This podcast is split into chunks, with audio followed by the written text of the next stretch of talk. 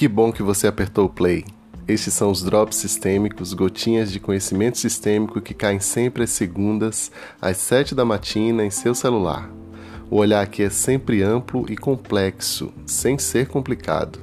E aqui falamos sobre tudo que nos movimenta na vida. Os drops podem cair como gotinhas ou como uma chuvarada e trazem sempre um tema revigorante que amplia nossa alma. A intenção é sempre refrescar e renovar. Eu sou Léo Costa, educador e terapeuta sistêmico. É uma alegria ter você aqui.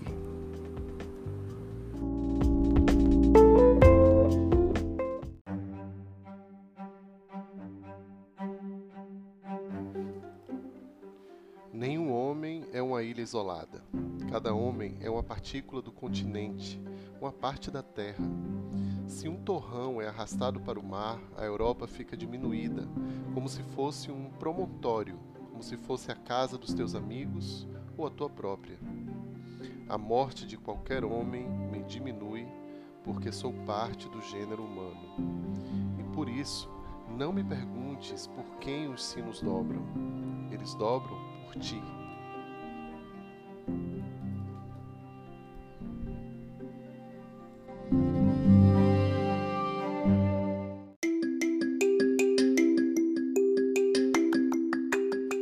Começamos hoje com esse lindo poema de John Donne que amplia nossa alma e abre espaço interno para compreendermos, através das suas fortes imagens, a nossa dimensão relacional, talvez o marco maior e mais importante pilar da nossa existência.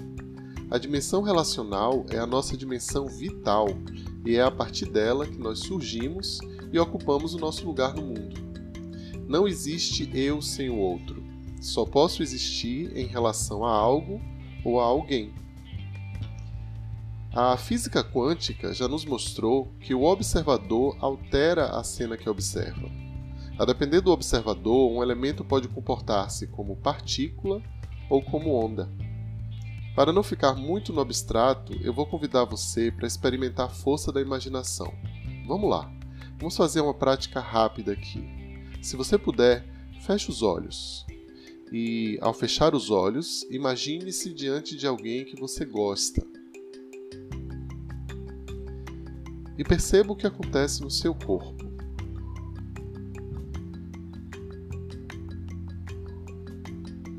Perceba as sensações que emergem. Perceba o que há de mais sutil. E agora se imagine diante de alguém com que você tem dificuldades de se relacionar.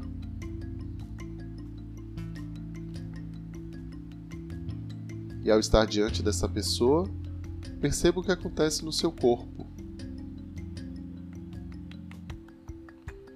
E agora compare se existe alguma diferença entre o seu estado interno diante da primeira pessoa e diante da segunda pessoa.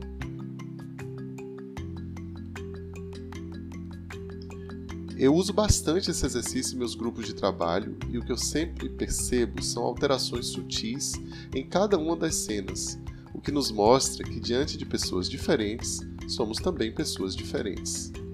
Assim como na dualidade onda-partícula da física, algo muda na nossa configuração muscular e fisiológica toda vez que nos movimentamos e interagimos com pessoas diferentes. Isso acontece às vezes de forma explícita e às vezes de forma sutil, mas com certeza mudanças ocorrem e isso está mais do que provado em laboratórios aí de psicologia. Posso então concluir duas coisas. Primeiro, que se algo muda em meu corpo a partir da mudança de uma simples imagem mental, isso me mostra que eu estou conectado e posso ser afetado pelo outro de uma forma sutil e poderosa, capaz de alterar inclusive a minha fisiologia. Por exemplo, me fazendo suar mais ou alterando os meus batimentos cardíacos. Conclusão número 2. Como essa dimensão relacional é comum a todos, se eu sou afetado pelo outro, o outro também é afetado por mim, ou seja, faz parte também da minha responsabilidade o que acontece nos meus relacionamentos. É por isso que não existem pessoas, e sim relacionamentos tóxicos. simplesmente porque sozinhos não podemos ser isso ou aquilo. Em outras palavras, precisamos de um sistema de referência para nos compreendermos e para fazer isso a gente precisa de uma coisa chamada dualidade. Vamos ver um exemplo aqui. Se eu acendo uma vela em um ambiente iluminado, a luz dessa vela não será percebida. Agora, se eu faço isso em uma sala escura, o que nós temos de repente é uma sala toda iluminada. Assim como luz e sombra se retroalimentam, o nosso trabalho tem nos mostrado que vítimas e agressores também estão unidos de uma forma profunda e dolorosa. É claro que esses laços, eles não surgem do nada. Eles estão profundamente enraizados na primeira relação que tivemos. E adivinha com quem essa relação foi?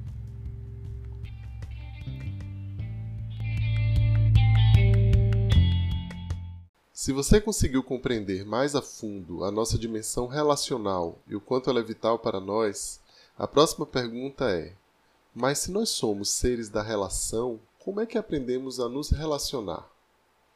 A resposta é simples: aprendemos a nos relacionar com a nossa mãe, é claro. Aliás, eu acho que falamos de nossa mãe em todos os drops anteriores e talvez você já tenha compreendido porque essa é a relação mais importante da nossa vida. Ela é o nosso espelho e a nossa régua. Vamos juntos aqui imaginar o que, é que acontece com o bebê que em desenvolvimento ele se estabelece ali com a mamãe um relacionamento tóxico. Como assim, Léo? Relacionamento tóxico? Entre mãe e bebê? Sim, gente, claro. As mães são seres humanos como qualquer outra pessoa. E não existe mãe sem bebê, nem bebê sem mãe. Para a gente não ter dúvidas, o bebê é a mãe e a mãe é o bebê. Isso é verdade na gestação, de forma literal, e também nos primeiros meses de vida, depois do nascimento, naqueles primeiros meses ali, principalmente os primeiros nove meses, que a gente chama de gravidez extrauterina, e isso acontece de uma forma mais emocional, uma fusão emocional que ocorre entre a mãe e o bebê. Então a mãe é o bebê e o bebê é a mãe. O que acontece com a mãe acontece também com o bebê e vice-versa. Não raro nós vemos bebês adoecerem porque o estado emocional da mãe está difícil, o estado emocional da mãe melhora e o bebê é, se recupera. Isso é muito comum, porque na realidade não existe uma separação. Eu acredito que a nossa grande ilusão cartesiana é ainda achar que existe né, essa separação. Ela é uma ilusão. A terapeuta Laura Gutman, de quem eu sou fã, diz que o bebê é a sombra da mãe. Eu estou convencido disso. Eu vejo que a mãe traz todos os traumas ou os aramentos tóxicos, como a gente está se referindo aqui, da relação que não foi processada com a sua própria mãe ali para a relação com o bebê. E é lá que, para sobreviver e nos sentirmos seguros, nós tivemos que ceder a dinâmicas lá atrás, na relação com a nossa mamãe, que acabaram por carimbar em nós uma forma de se relacionar. E essa forma de se relacionar, ela está impregnada em todas as nossas relações, todas as nossas relações sociais, afetivas, muitas vezes profissionais. É uma relação em que há sempre alguém que manda e alguém que é mandado, há sempre um nível superior a que eu me devo, devo olhar e, e pedir referência e me, muitas vezes me submeter a isso de uma forma não saudável existem é, em vários casos, isso está cada vez mais visível na nossa sociedade, a presença da ideia de que existe uma vítima e de um agressor. Não apenas da ideia, não apenas dessa imagem, mas da concretização de relações em que existem vítimas e agressores.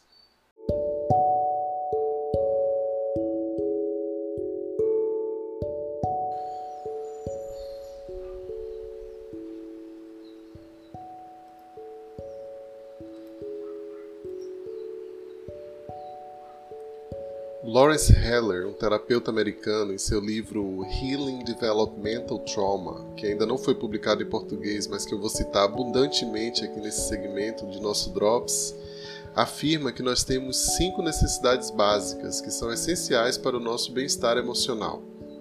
É bem interessante olhar um pouco para essa essa didática que ele traz. Então, a primeira necessidade que ele fala é a necessidade de conexão, ou seja, é a necessidade de estarmos em contato com o nosso corpo, com as nossas emoções, de reconhecermos, buscarmos e também, principalmente, recebermos nutrição física e emocional.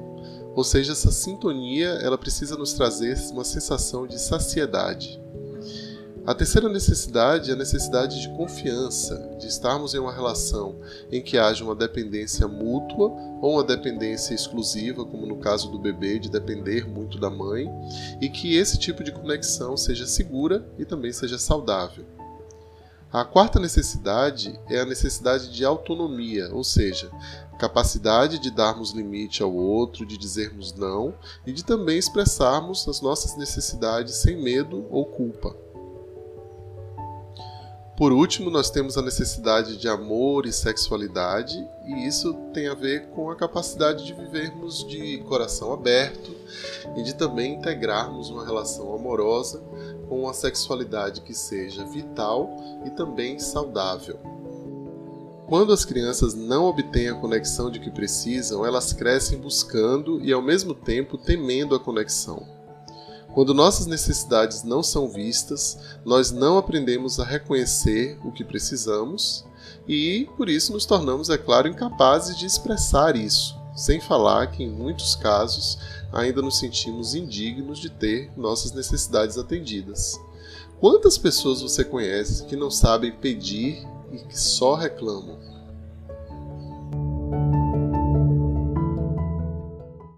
Todo bebê precisa ser regulado pela mamãe. Se a capacidade da mãe de se autorregular está compromissada, ela também não vai saber o que é necessário fazer para regular o bebê e para saciá-lo.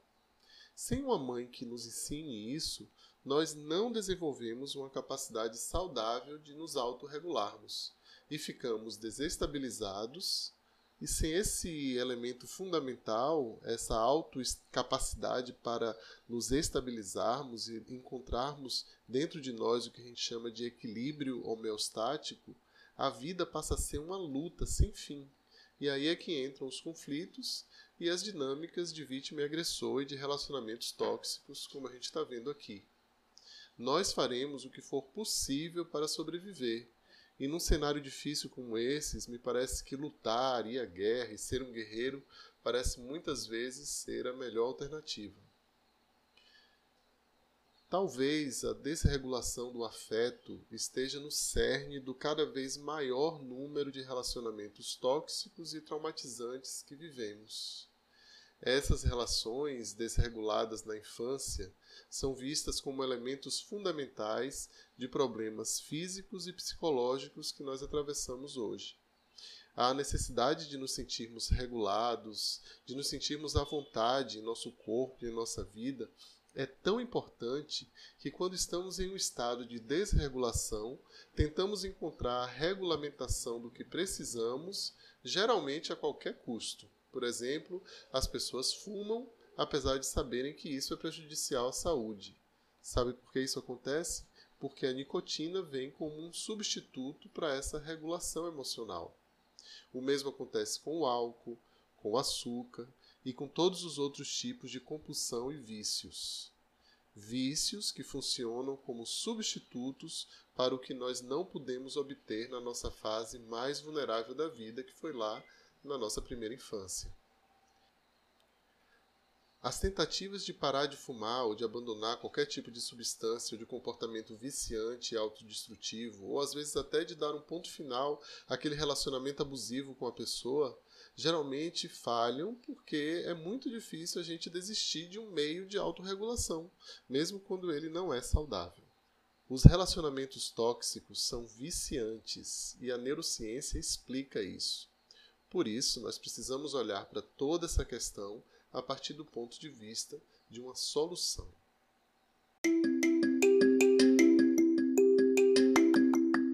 Bem, a solução passa pela consciência de que todos nós fomos vítimas e de que somos todos potencialmente agressores. Nós vivemos na dualidade.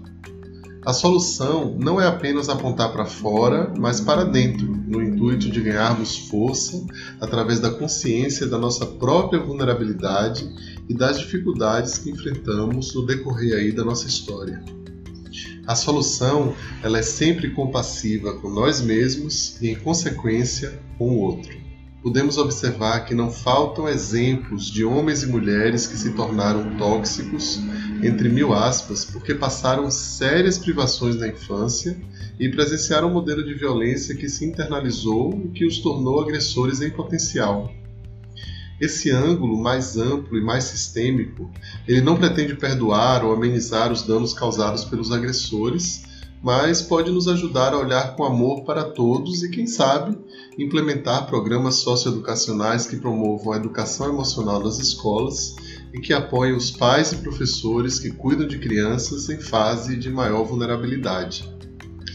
Eu acredito que um bebê pode curar uma mãe e uma sociedade inteira se nós formos capazes de apoiar todos os cuidadores de crianças no movimento de olharem para si mesmos e para suas próprias questões da infância. Em qualquer gestão de governo, esse deveria ser o tópico mais importante.